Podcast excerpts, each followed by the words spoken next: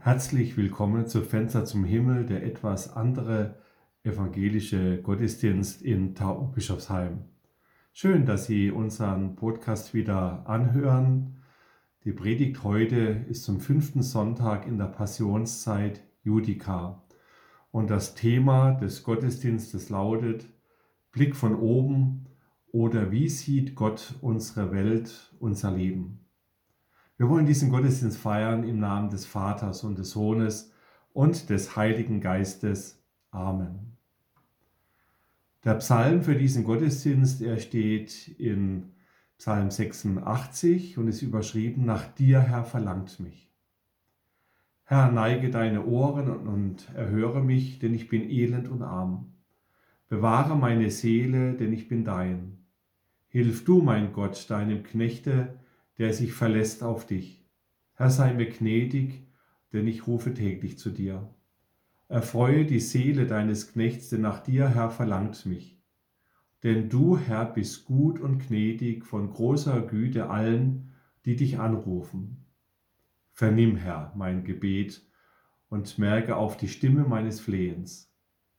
In der Not rufe ich dich an, du möchtest mich erhören. Es ist keiner gleich unter den Göttern und niemand kann tun, was du tust. Alle Völker, die du gemacht hast, werden kommen und vor dir anbeten, Herr, und deinen Namen ehren, dass du so groß bist und Wunder tust und du allein Gott bist. Weise mir, Herr, deinen Weg, dass ich wandle in deiner Wahrheit. Erhalte mein Herz bei dem einen, dass ich deinen Namen fürchte. Amen. Wir wollen beten. Herr, wir bringen dir alle Erkrankten und bitten um Trost und Heilung. Sei den Leidenden nahe, besonders den Sterbenden. Bitte tröste jenen, die jetzt trauern. Schenke den Ärzten und Forschern Weisheit und Energie, allen Krankenschwestern und Pflegern Kraft in dieser extremen Belastung der Corona-Krise, den Politikern und Mitarbeitern der Gesundheitsämter Besonnenheit, wir beten für alle, die in Panik sind. Alle, die jetzt von der Angst überwältigt werden. Wir beten um Frieden inmitten des Sturms und um klare Sicht. Wir beten für alle, die großen materiellen Schaden haben oder einen solchen Schaden befürchten. Himmlischer Vater, wir bringen dir alle, die in Quarantäne sein müssen, die sich einsam fühlen, niemanden umarmen können, berühre du ihre Herzen mit deiner Liebe. Und wir beten, dass diese Epidemie abspielt, dass die Zahlen zurückgehen, dass Normalität wieder einkehren kann. Mach du uns dankbar für jeden Tag, den wir in Gesundheit erleben dürfen. Lass uns nie vergessen, dass das Leben ein Geschenk ist, dass wir irgendwann sterben werden und nicht alles kontrollieren können, dass du allein ewig bist. Dass im Leben so vieles unwichtig ist, was uns oft so laut daherkommt. Mach du uns dankbar für so vieles, was wir ohne Krisenzeiten so schnell übersehen. Wir vertrauen dir. Danke, dass du uns jetzt nahe bist. Amen. Wir wollen gemeinsam unseren christlichen Glauben bekennen. Ich glaube an Gott, den Vater, den Allmächtigen, den Schöpfer des Himmels und der Erde, und an Jesus Christus, seinen eingeborenen Sohn, unseren Herrn, empfangen durch den Heiligen Geist, geboren von der Jungfrau Maria, gelitten unter Pontius Pilatus, gekreuzigt, gestorben und begraben, hinabgestiegen in das Reich des Todes, am dritten Tage auferstanden von den Toten, aufgefahren in den Himmel, er sitzt zur Rechten Gottes, des allmächtigen Vaters. Von dort wird er kommen, zu richten die Lebenden und die Toten. Ich glaube an den Heiligen Geist, die heilige christliche Kirche, Gemeinschaft der Heiligen, Vergebung der Sünden, Auferstehung der Toten und das ewige Leben. Amen. Unser Predigtext für diesen Gottesdienst steht in Jeremia 8 in den Versen 4 bis 7. Und da heißt es, alle sind verblendet. Spricht zu ihnen, so spricht der Herr, wo ist jemand, wenn er fällt, der nicht gerne wieder aufstünde? Wo ist jemand, wenn er irre geht, der nicht gerne wieder zurechtkäme? Warum will denn dies Volk zu Jerusalem irre gehen, für und für? Die halten so fest am Trug, dass sie nicht umkehren wollen. Ich sehe und höre, dass sie nicht die Wahrheit reden. Es gibt niemand, dem seine Bosheit leid wäre und der spräche, was habe ich doch getan? Sie laufen alle ihren Lauf wie ein Hengst, der in der Schlacht dahinstürmt. Der Storch unter dem Himmel weiß seine Zeit. Turteltaube, Schwalbe und Drossel halten die Zeit ein, in der sie wiederkommen sollen. Aber mein Volk will das Recht des Herrn nicht wissen. Liebe Zuhörer, haben Sie auch schon mal die Schwerkraft überwunden und sind geflogen? Ich denke jetzt natürlich nicht an einen Fahrradsturz oder das Fallen über eine nicht gesehene oder falsch eingeschätzte Treppenstufe. Nein, ich denke so an das richtige Fliegen. Ich selbst bin so ein begeisterter Mitflieger. Immer wieder fasziniert es mich, wenn die Erdanziehungskräfte überwunden werden und man fliegt. Aber nicht nur das Losgelöstsein von der Erde ist überwältigend, sondern auch das Sehen, diese Perspektiven, die sich einem da auftun. Alles ist so klein und unscheinbar, sieht aus wie in einer Modelllandschaft. Und Bilder, die wir vielleicht anlässlich eines Fluges gemacht haben, kommentieren wir dann später mit und so sieht es von oben aus. So sieht es von oben aus. So könnten wir die Überschrift über unseren heutigen Predigtext, diese knappen, deutlichen Sätze Gottes über das Verhalten seines Volkes nennen.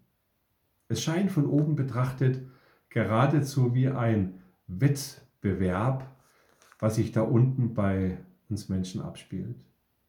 Im Verhalten gegen die Gebote Gottes, im Umgang der Menschen untereinander und auch im Umgang mit der Schöpfung. Jeremia, er darf sein Volk mit diesem Blick von oben sehen.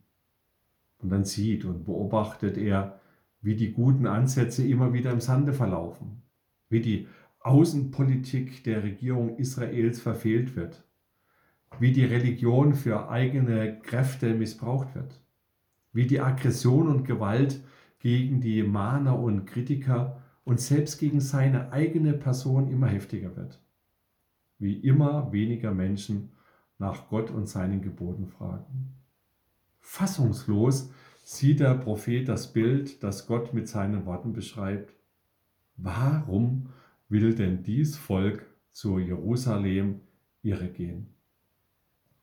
Im Gegensatz zu anderen Situationen ist es diesmal hier in unserem Predigtext aber kein Gerichtswort, das über dieses Volk ergeht. Es ist eher so etwas wie ein nüchternes, aber erschreckendes Urteil, wie bei einer Art Betriebsprüfung. Da kommt der Betriebsprüfer, betrachtet die Betriebsabläufe und stellt am Schluss so manche Mängel und vielleicht auch Ungereimtheiten fest.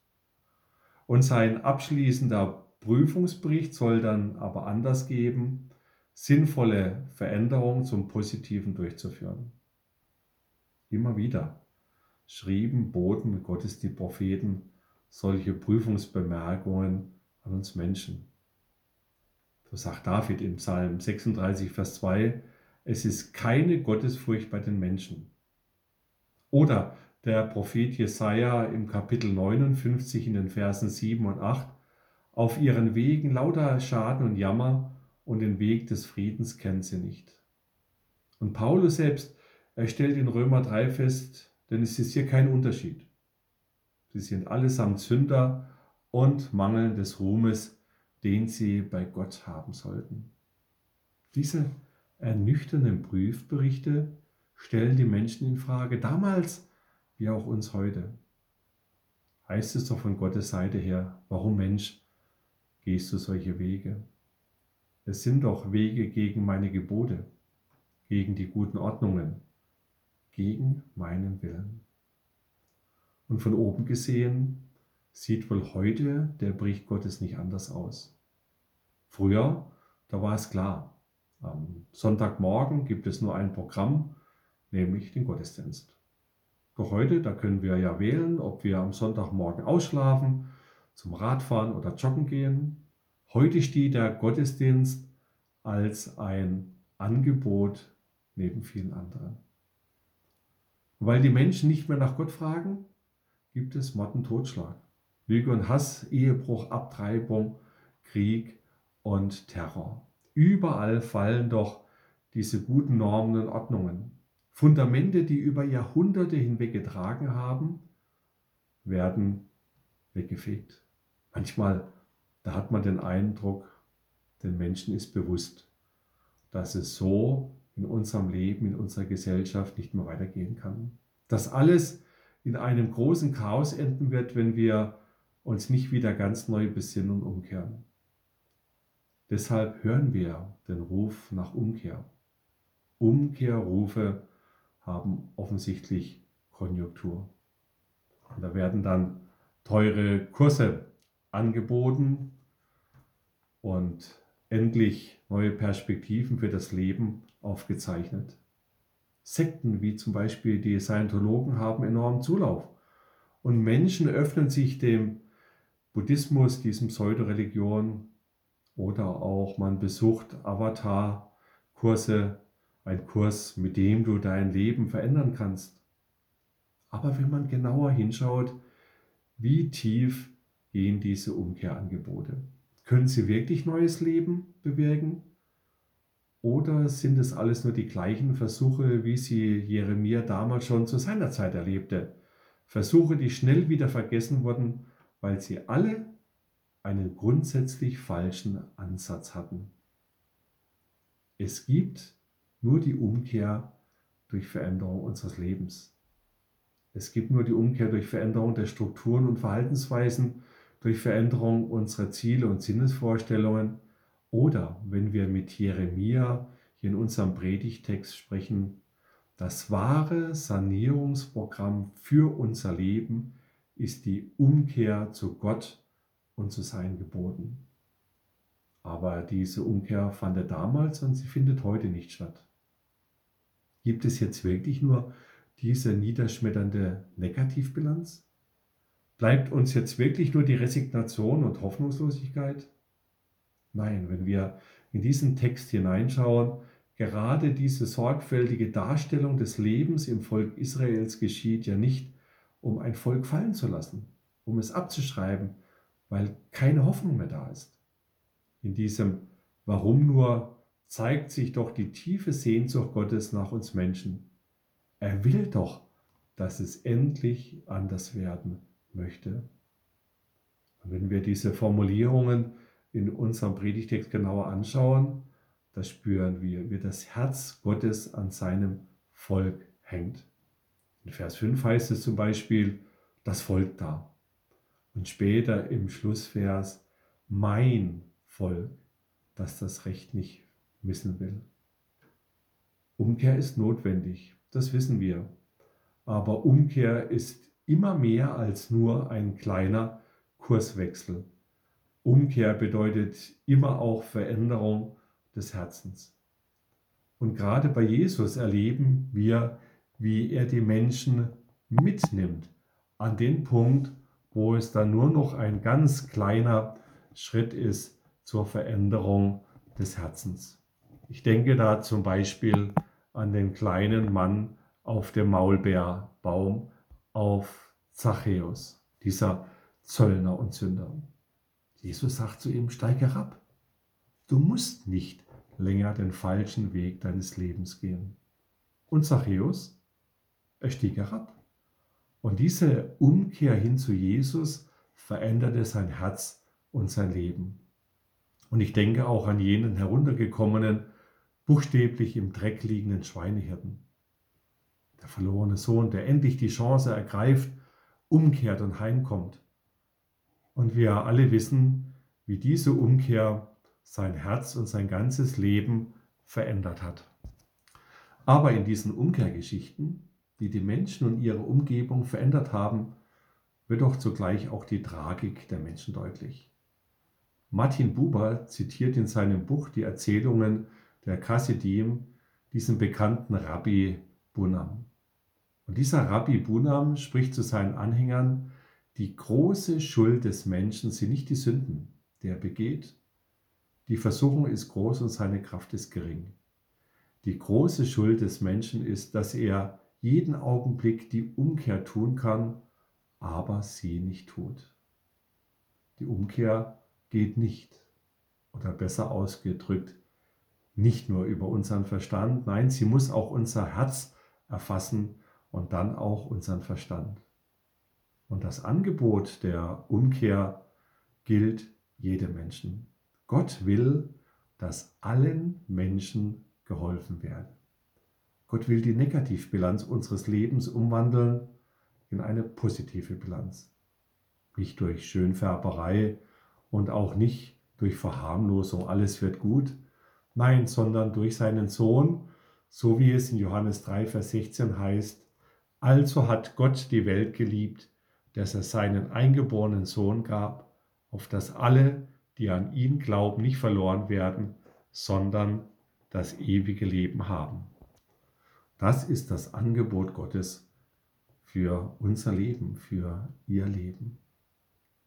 Wie sieht Ihr Leben, wie sieht unser Leben von oben betrachtet aus? Können Sie, können wir vor Gott bestehen? Kehren wir um und leben wir mit den guten Ordnungen Gottes, persönlich in unseren Familien, an unseren Arbeitsplätzen, in unserer Gemeinde und in unserer Gesellschaft. Das ist die Botschaft unseres Textes. Wir dürfen und wir sollen umkehren, neu anfangen, Gott zur Ehre und uns Menschen zum Heil. Amen. Wir wollen beten. Herr unser Gott, du lässt deine Welt nicht aus deinen Augen, weil du uns so unendlich lieb hast. Und deshalb hast du auch deinen Sohn Jesus Christus zu uns gesandt, der die Brücke gebaut hat zwischen uns und dir und der all das, was in unserem Leben vor dir nicht bestehen kann, mit ans Kreuz genommen hat. Dafür ist er gestorben und auferstanden und gen Himmel gefahren, dass wir leben können. Du siehst auch heute unter uns und um uns her so manches Verhalten gegen deine Schöpfung gegen deine Gebote und Ordnungen. Wir wollen dir danken, dass du darüber nicht schon längst alle Geduld mit uns verloren hast. Du hast uns nicht dem Gericht preisgegeben, sondern hast deinen Sohn, unseren Herrn Jesus Christus, in die Welt gesandt, damit er die Strafe auf sich nehme. Nun dürfen wir Hoffnung haben in aller Hoffnungslosigkeit und Ermutigung in aller Mutlosigkeit jetzt auch in dieser Corona-Krise. Du machst uns zu deinen Kindern und hältst uns auch dann noch die Tür offen, wenn wir dir untreu geworden sind. Wir bitten dich, lass uns nicht vergessen, dass wir zu jeder Zeit zu dir umkehren können.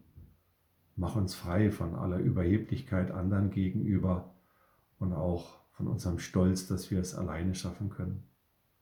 Lass uns erkennen, was dir an uns nicht gefällt. Lass unsere Herzen unruhig und wachsam sein, dass wir uns nicht von dir abbringen lassen oder in falscher Sicherheit wiegen. Mach uns bereit, deinem Sohn Raum zu geben in unserem Tun und Lassen, unserem Denken, Reden und Fühlen, in unserem ganzen Leben. Und wo du uns gebrauchen kannst, dass wir einem anderen Licht ins Leben bringen, dann gib uns gute Einfälle und das nötige Fingerspitzengefühl. Herr, Höre auch das Rufen derer, die ihre Hände nicht falten können und dennoch insgeheim wissen, dass du nur ihnen jetzt helfen kannst. Und alles, was wir sonst noch auf dem Herzen haben, wollen wir zusammenfassen mit dem Gebet, das du unser Jesus gelehrt hast. Vater unser im Himmel, geheiligt werde dein Name, dein Reich komme, dein Wille geschehe wie im Himmel so auf Erden. Unser tägliches Brot gib uns heute und vergib uns unsere Schuld, wie auch wir vergeben unseren Schuldigern. Und führe uns nicht in Versuchung, sondern erlöse uns von dem Bösen. denn dein ist das Reich und die Kraft und die Herrlichkeit in Ewigkeit. Amen. Der Wochenspruch, der uns in diese neue Woche begleiten will, er steht im Matthäusevangelium Kapitel 20, Vers 28. Der Menschensohn ist nicht gekommen, dass er sich dienen lasse, sondern dass er diene und gebe sein Leben als Lösegeld für viele. Ich möchte uns noch den Segen Gottes zusprechen. Der segne dich und behüte dich. Der lasse sein Angesicht leuchten über dir und sei dir gnädig. Der Herr hebe sein Angesicht über dich und gebe dir seinen Frieden. Amen. Ich wünsche Ihnen eine gute Zeit. Und wenn Sie Gesprächsbedarf haben oder ein Gebet wünschen, dann gehen Sie einfach auf unsere Homepage www.hausbibelkreis-tbb.de. Dort finden Sie die Kontaktdaten und wir freuen uns über eine E-Mail oder einen Anruf. Es grüßt Sie ganz herzlich und bleiben Sie gesund. Ihr Olaf Kirschnick. Auf Wiedersehen.